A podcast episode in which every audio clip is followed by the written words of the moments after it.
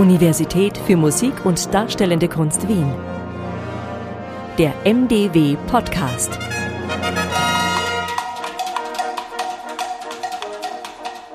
Ich bin der Severin Hechwartner, Schlagwerk. Ich bin der Maxim Zeckhoff, ich spiele Geige. Hallo, ich heiße Severin Neubauer und ich spiele Saxophon.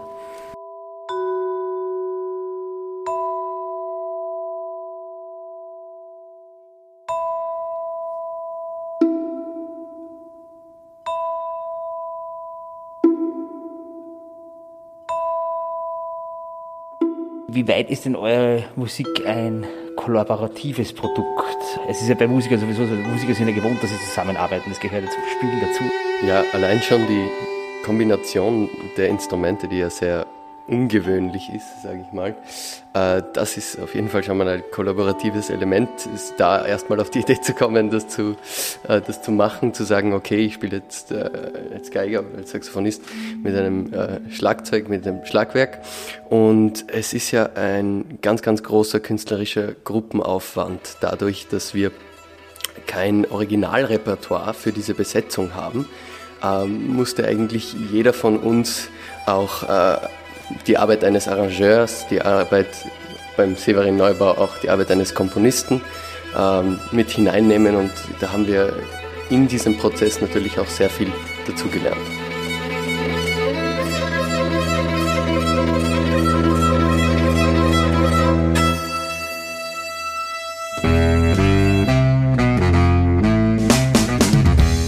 Aus seiner ungewöhnlichen Besetzung entwickelt das Trio SMS eine Art zeitgenössische Kammermusik. Die jungen Musiker kennen sich aus der begabten Förderung der MDW. Mittlerweile sind sie MDW Artists, die vom Career Center der Universität für Musik und Darstellende Kunst Wien unterstützt werden. Kollaborationen über die Grenzen von Genres und Disziplinen hinweg sind aufwendig, aber sie bringen Neues hervor, mehr als die Summe der einzelnen Teile, wie es so schön heißt. Das ist das Thema dieses Podcasts der Universität für Musik und Darstellende Kunst Wien von und mit Paul Lohberger. Besonders herausfordernd werden Kollaborationen, wenn sie die Brücke zwischen Kunst und Wissenschaft schlagen, die sich doch lange voneinander differenziert haben. Dabei sprach man zu Mozarts Zeiten noch von Kompositionswissenschaft, wenn ein Stück besonders kunstfertig wirkte. In dieser Tradition steht das Trio SMS.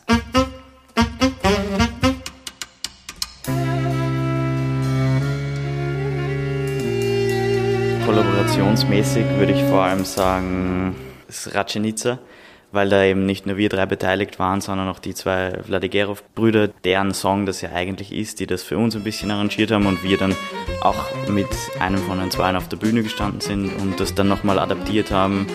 Der Kammer ist ja alles frei variabel, haben wir halt eine Form festgelegt und dann Soloteile zugeteilt und so. Also das war kollaborationsmäßig so der größte Aufwand. Die Möglichkeit zum spielerischen Umgang mit verschiedenen Zugängen und Elementen ist integraler Bestandteil der Musik und sie kann am Schreibtisch respektive Computer ebenso entstehen wie live. Im Trio SMS geschieht die Zusammenarbeit auch über räumliche Grenzen hinweg, weil nicht alle fix in Wien sind. Das interessanteste Stück sonst, wo nur wir drei dabei sind, ist wahrscheinlich das Rem, weil es der andere Severin geschrieben hat.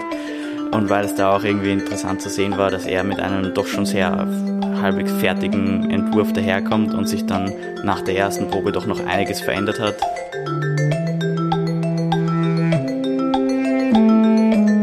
Mit Kunst und Wissenschaft neue Sinnebenen erschließen soll ein anderes kollaboratives Projekt. Die klingende Zeitgeschichte ist Teil von Telling Sounds am MDW-Institut für Musikwissenschaft und Interpretationsforschung. Die Schriftstellerin und Literaturwissenschaftlerin Eva Schörk-Huber arbeitet mit dem Komponisten Haruki Noda zusammen und die Institutionsgeschichte der MDW auf. Im Lauf unserer Recherchearbeit haben wir entdeckt, dass wir gern eine tatsächlich kollaborative auch künstlerische Aufbereitung unserer Fallstudien und unserer Rechercheergebnisse machen möchten und haben uns dann entschieden, Podcasts in einer ganz speziellen Form zu machen. Fallstudien, also was genau darf man sich da vorstellen?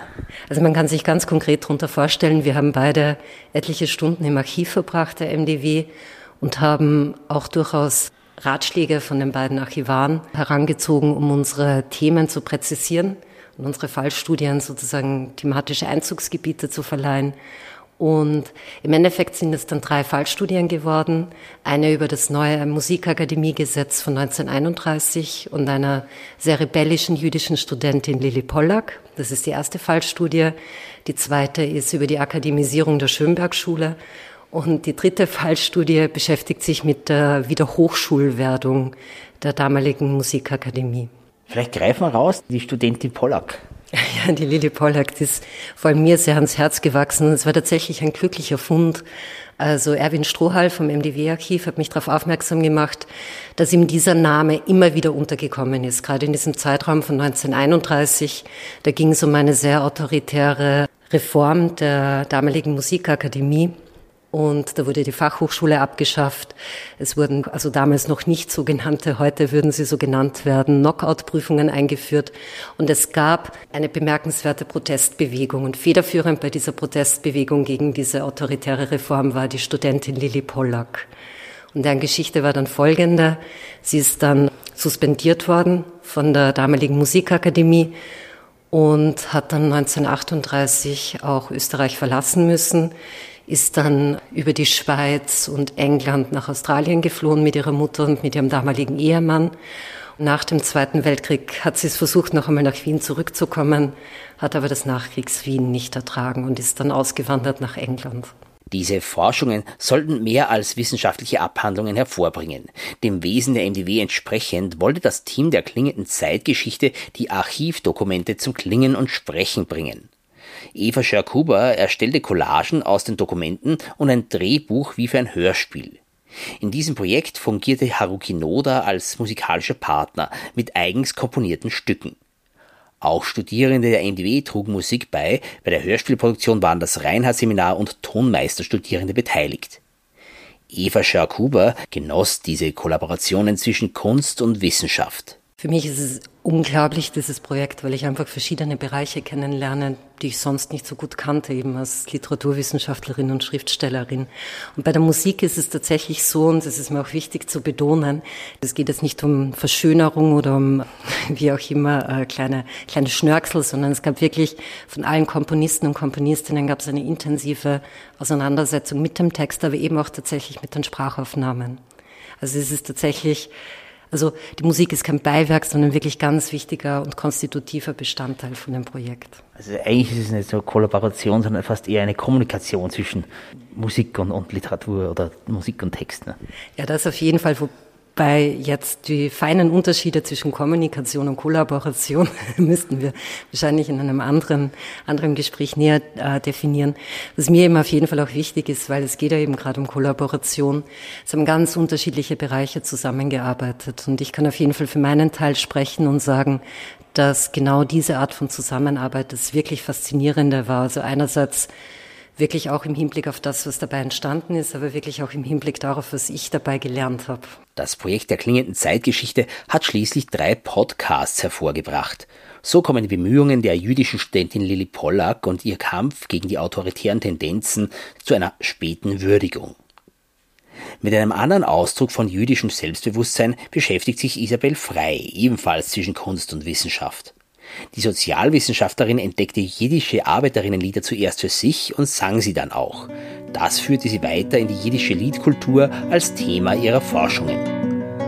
Eider ich leg mich schlafen, darf ich schon aufstehen, mit meinen kranken Beinen zu der Arbeit gehen. Ein musikalisches Projekt beschäftigt sich eben hauptsächlich mit den jiddischen Revolutions- und Widerstandsliedern und mein wissenschaftliches Projekt beschäftigt sich viel mit der zeitgenössischen Interpretation von jiddischen Volksliedern, die anhand von Feldaufnahmen gelernt werden und dem Einsatz der Stimme, den Umgang mit diesen Feldaufnahmen und auch der, der kulturellen Interpretation von diesem Phänomen. Also es ist eine Art ethnografische Studie von der zeitgenössischen jiddischen Musikszene, die eigentlich hauptsächlich in Amerika besteht, aber auch in Europa und sich immer wieder auf Festivals trifft und auf verschiedenen internationalen Konferenzen und Workshops. Es hängt aber auch zusammen. Manche Volkslieder, die ich mir anschaue, sind Arbeiterinnenlieder, die ich auch in mein musikalisches Repertoire aufnehme. Aber ich, ich habe trotzdem zwei Hüte, würde ich sagen. Gott mit der Groß gewehen, was ich bin geboren, eine Torin zu sein. Sind das teilweise einfach jiddische Versionen dann von Liedern, die es woanders auch gibt? Wie ist denn das? Das ist unterschiedlich. Also es, ich würde sagen, so dieses, es gibt ein, ähm, was man nennen könnte, ein Volkslied-Repertoire. Gut, der Begriff des Volksliedes ist natürlich sehr ideologisch beladen und eine ziemliche Konstruktion, weil in Wahrheit nennen wir etwas ein Volkslied, wenn wir den Autor, die Autorin nicht kennen und dann heißt es quasi Volkslied.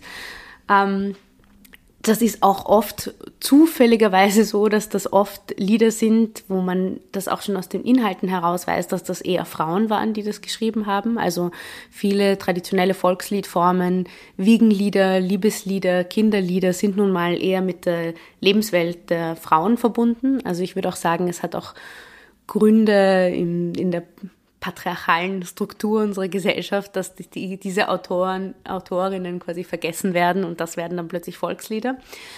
Ähm, aber andererseits ist es auch eine zeitliche Unterscheidung. Also natürlich äh, gibt es, gibt es Lieder, bei denen es auch nicht, auch nicht kulturell nicht wichtig war, wer sie geschrieben hat. Sie wurden vielleicht nicht publiziert. Sie kommen tatsächlich noch aus einer, aus einer mündlich überlieferten Tradition. Und dann gibt es aber viele Lieder, also gerade wenn ich mich mit Arbeiterinnenlieder beschäftige und so, die sind kommen dann erst ein bisschen später mit der Entstehung der Arbeiterinnenbewegung, also so Ende des 19., Anfang des 20. Jahrhunderts. Da gibt es oft Autoren, Autorinnen, die auch Texte publiziert haben in Zeitungen. Dann überhaupt im Mitte des 20. Jahrhunderts die ganzen Widerstandslieder gegen die Nazis. Ähm, da, da weiß man meistens auch die Komponistinnen und die Autorinnen. Isabel Frei interessiert sehr, wie die Stimme in der Interpretation und Weitergabe der Lieder zum Einsatz kommt. Darin zeige sich ja auch das Selbstbewusstsein, das Verständnis von Identität. Jiddisches Liedgut wird heute in der Diaspora in aller Welt gepflegt. Schon der osteuropäische Herkunftsraum und das historische jiddische Milieu stehen für vielfältige Identitätskonzepte. Ich beschäftige mich auch viel mit Theorien aus den Gender Studies, aus postkolonialer Theorie. Da beschäftige ich mit, mich viel mit Konzepten wie der Diaspora oder der Kreolisierung und der Hybridisierung und da versuche ich eben auch eine Art zu finden, eben Identität oder sagen wir mal kulturelle Zugehörigkeit zu fassen, die, die nicht essentialistisch denkt, die nicht in einem Gruppendenken denkt, die ein bisschen den heutigen Narrativen des wachsenden Rechtspopulismus, des Nationalchauvinismus auch ein Gegenstück bietet. Zu dieser Vielschichtigkeit passt, dass die wissenschaftliche Arbeit von Isabel Frei an der NDW im strukturierten Doktorat stattfindet. Die Teilnehmerinnen dieses Programmes tauschen sich untereinander aus und haben auch mehrere Betreuerinnen. Aus deren verschiedenen Disziplinen sollen sich die sechs Doktorandinnen herausholen, was sie jeweils brauchen. Neben der vielen Kollaboration in der Forschung halten sie die gemeinsame Ringvorlesung Together Alone. Das Thema ist Kollektiv und Individuum was kann uns die, die Forschung der Musik oder musikalischen Praktiken aus unterschiedlichsten Disziplinen oder Gesichtspunkten über das Verhältnis zwischen dem Kollektiv und dem Individuum sagen, lehren quasi. Die Nadeln werden zerbrochen, 15 Minute. Die Finger werden zerstochen, es rinnt von See das Blut. Zu Gott will ich weinen Mittag ist gewesen, was ich bin geboren, eine Torin zu sein, was ich bin geboren. Die Kollaboration zwischen den Disziplinen, zwischen Kunst und Wissenschaft erschließt neue Räume im Sinne neuer Kenntnis. Sie bringt die Zeitgeschichte zum Klingen und als Podcast in den virtuellen Raum. Und die drei jungen Musiker vom Trio SMS kommen mit ihrem genreübergreifenden Sound in Musiklokale am Land, ebenso wie in den Young Musicians Zyklus im Wiener Musikverein.